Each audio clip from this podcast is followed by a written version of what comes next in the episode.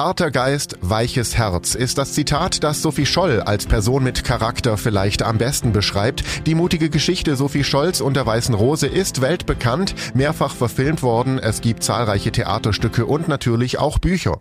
In dieser Version wird ihre Geschichte als bewegende Graphic Novel, also als Comicbuch erzählt. Erschienen ist Sophie Scholl die Comicbiografie schon 2015. Zum Gedenken an den 100. Geburtstag von Sophie Scholl am 9. Mai diesen Jahres soll nochmal darüber gesprochen werden. Außerdem ist Sophie Scholl auch aus der Region gewesen. Mit elf ist sie mit ihrer Familie nach Ulm gezogen. Zur Geschichte. Während die junge Sophie gegen die Nazi-Diktatur und für Gerechtigkeit kämpft, macht ihr Freund Fritz Hartnagel Karriere als Wehrmachtsoffizier. Der Briefwechsel der beiden gibt einen in dieser Art noch immer recht neuen Einblick in das Leben und Denken Sophie Scholz und bildet die Grundlage dieser Comicbiografie.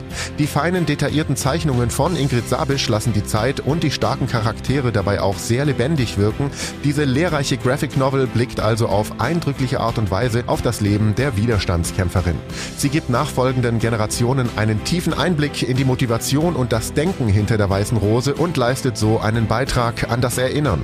Und das ist heute wie gestern sehr wichtig.